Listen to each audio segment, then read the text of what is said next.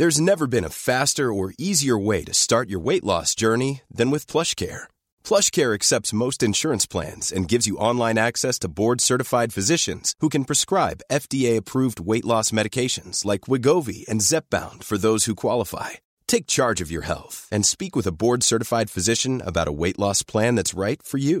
Get started today at plushcare.com slash weight loss. That's plushcare.com slash weight loss. plushcare.com slash weight loss. Qu'est-ce que j'ai dit à, Elon Musk? Vous voulez venir en Europe? On va avoir des règles et les voilà. Il faut que nous ayons un cloud souverain. La tactique TikTok, opacité, addiction et ombre chinoise. Est-ce qu'on est en train de vivre une révolution? Moi, ce que je dis, c'est que la révolution a déjà eu.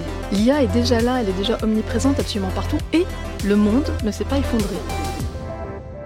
Signaux faibles, le podcast de siècle digital qui décode l'actualité du numérique.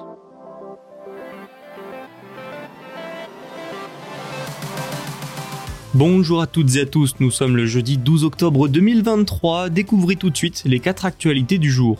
L'Union européenne épingle et avertit X et Meta sur la modération dans le cadre du conflit israélo-palestinien. L'OCDE adopte un accord pour taxer les géants du numérique un pas de plus vers une taxe GAFAM. Nous parlerons également de Google, Amazon et Cloudflare qui sonnent l'alerte sur une attaque par déni de service inédite. Et enfin, Stellantis et Samsung collaboreront pour une deuxième usine de batterie aux États-Unis. Et la première actualité, vous l'avez entendu, sera donc sur le manque de modération des réseaux sociaux. Bonne écoute. Si vous êtes présent sur les réseaux sociaux de Meta ou bien sur X, anciennement Twitter, vous avez probablement vu passer énormément d'informations sur le conflit israélo-palestinien ces derniers jours. Le possible manque de modération a poussé l'Union européenne à avertir Meta et X. La mise en garde concerne la désinformation diffusée sur leur plateforme. Elles ont 24 heures pour expliquer aux régulateurs européens comment elles se débarrassent des contenus préjudiciables sur leur plateforme. Fausses informations, images modifiées, vidéos mal sourcées et extrêmement violentes et choquantes se multiplient sur les réseaux sociaux Instagram, Facebook et X selon les responsables européens. Par conséquent, Thierry Breton, le commissaire européen au marché intérieur, a envoyé une lettre à Mark Zuckerberg et Elon Musk. Il les prévient. Si rien n'est fait, leurs entreprises seront sous le coup de sanctions au nom du DSA, le Digital Services Act. Vous l'aurez compris, en plus des enjeux sur la désinformation et la protection des utilisateurs, c'est ici une première grosse mise à l'épreuve pour le DSA, entré en vigueur le 25 août. Ce texte interdit notamment les contenus illégaux en ligne et exige plus de modération contre les contenus violents, haineux et la désinformation. En cas de non-respect, une amende pouvant atteindre 6% du chiffre d'affaires global de la société peut être infligée. 19 grandes plateformes en ligne sont particulièrement concernées, dont X, Instagram et Facebook. Ce contexte va donc permettre de démontrer la capacité des régulateurs européens à faire appliquer le DSA ou non. Un enjeu également donc politique et de crédibilité. Meta a immédiatement voulu rassurer en expliquant avoir rapidement mis en place un centre d'opération spécial composé d'experts pour suivre la situation de près et y répondre. Ça ne vous surprendra pas, mais Elon Musk a réclamé à Thierry Breton de, je cite, dresser la liste des violations auxquelles vous faites allusion sur X. Ça ne va pas arranger les affaires de la plateforme qui est déjà dans le viseur de l'Union européenne depuis plusieurs mois. Elle n'était pas prête pour le DSA selon les autorités européennes et vient également d'être épinglée pour son taux important de désinformation. La PDG de X, Linda Yacarino, a donc été obligée de jouer les pompiers. X comprend l'importance de s'attaquer à tout contenu illégal susceptible d'être diffusé par le biais de la plateforme, a-t-elle affirmé. Le manque de modération, c'est un problème historique de X, et pas sûr que la réponse de Linda Yacarino apaise l'Union européenne. Mais rappelons tout de même que les 19 sociétés visées par le DSA ont jusqu'en mars 2024 pour s'adapter, il est donc peu probable que de grosses sanctions soient prises d'ici là. peut-être un grand pas vers une taxe GAFAM. L'Organisation de coopération et de développement économique, l'OCDE, a dévoilé une convention multilatérale mercredi. Elle définit une nouvelle architecture pour la taxation des activités numériques des grandes entreprises. Le but derrière, c'est d'éviter que chaque pays instaure de son côté sa propre taxe sur les géants du numérique. Une structure de taxation commune permettrait en outre de mieux lutter contre l'érosion fiscale et les paradis fiscaux, L'OCDE, qui compte 140 pays tout de même, se penche sur cette question depuis 2017. Et donc ce plan multilatéral donnerait un droit à taxer aux pays où ces grandes entreprises exercent une activité sans y être physiquement présentes. Les multinationales dont le chiffre d'affaires mondial dépasse 20 milliards d'euros sont concernées et uniquement elles. C'est à peu près une centaine de sociétés dans le monde.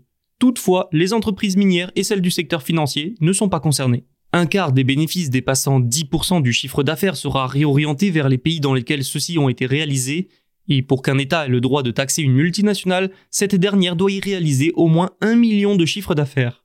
C'est 250 000 dans les États dont le PIB est inférieur à 40 milliards d'euros.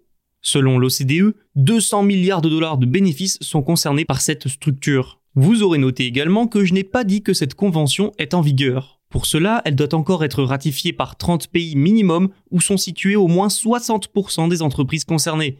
Problème, plusieurs pays sont contre le projet. Le Brésil et l'Inde, par exemple, sont plutôt réservés, et les États-Unis ne semblent pas vraiment ravis. Ce qui est quand même embêtant puisque les États-Unis abritent près de la moitié des multinationales concernées. Sans oublier que Joe Biden n'a pas de majorité au Congrès pour ratifier le texte de toute façon. La date limite pour adopter ce texte est d'ailleurs fixée au 31 décembre 2023. Vous l'entendez, ce n'est pas gagné pour l'entrée en vigueur de cette réforme, mais ce n'est pas non plus perdu. Si elle n'est pas adoptée, les taxes unilatérales vont se multiplier. Ça n'arrangerait pas les affaires des multinationales et donc des pays sceptiques comme les États-Unis. Par exemple, le Canada a déjà annoncé son intention de mettre en place une taxe GAFAM. La France, elle, a déjà sa taxe, qui va d'ailleurs rapporter 800 millions d'euros en 2024.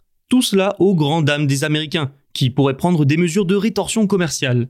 Cette menace d'escalade et d'unilatéralisme poussera peut-être certains pays à franchir le pas et à ratifier le texte de l'OCDE. C'est une attaque d'une ampleur inédite. Google, Amazon et Cloudflare affirment avoir résisté à la plus importante attaque par déni de service de leur histoire. Ils tirent surtout la sonnette d'alarme sur une toute nouvelle technique. Elle pourrait selon eux provoquer des perturbations à grande échelle. Les auteurs n'ont pas encore été identifiés. Les cyberattaques par déni de service sont plutôt courantes. Elles se traduisent par des serveurs saturés, submergés d'un flot d'informations et de demandes. Assez basique, ce genre d'attaque ne cesse pourtant de se multiplier. La cybercriminalité, elle, explose chaque année et l'ampleur des attaques, même par déni de service, augmente elle aussi. En août 2022, Google annonçait déjà avoir bloqué la plus grosse attaque par déni de service jamais enregistrée. Cloudflare a affirmé sensiblement la même chose en mai. La société a alors fait face à une attaque de 71 millions de requêtes par seconde. Mais apparemment, cette nouvelle cyberattaque sera encore bien plus puissante. Le service cloud de Google aurait énormément de trafic illicite, au moins 7 fois supérieur à l'attaque record dont nous venons de parler. Ce qui signifie que des centaines de millions de requêtes par seconde ont été générées au minimum. C'est colossal.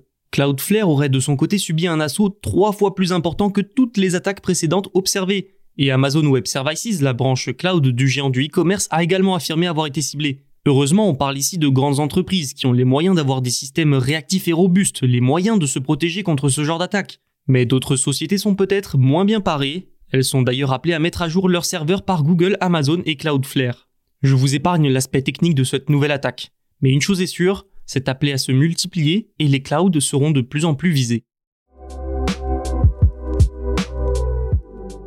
Stellantis et Samsung ont annoncé mercredi un investissement de 3,2 milliards de dollars dans une nouvelle usine de batterie pour véhicules électriques dans l'Indiana aux États-Unis. C'est la sixième usine de batterie de Stellantis dans le monde, la deuxième au pays de l'oncle Sam. C'est la suite d'une coentreprise nommée Star Plus Energy.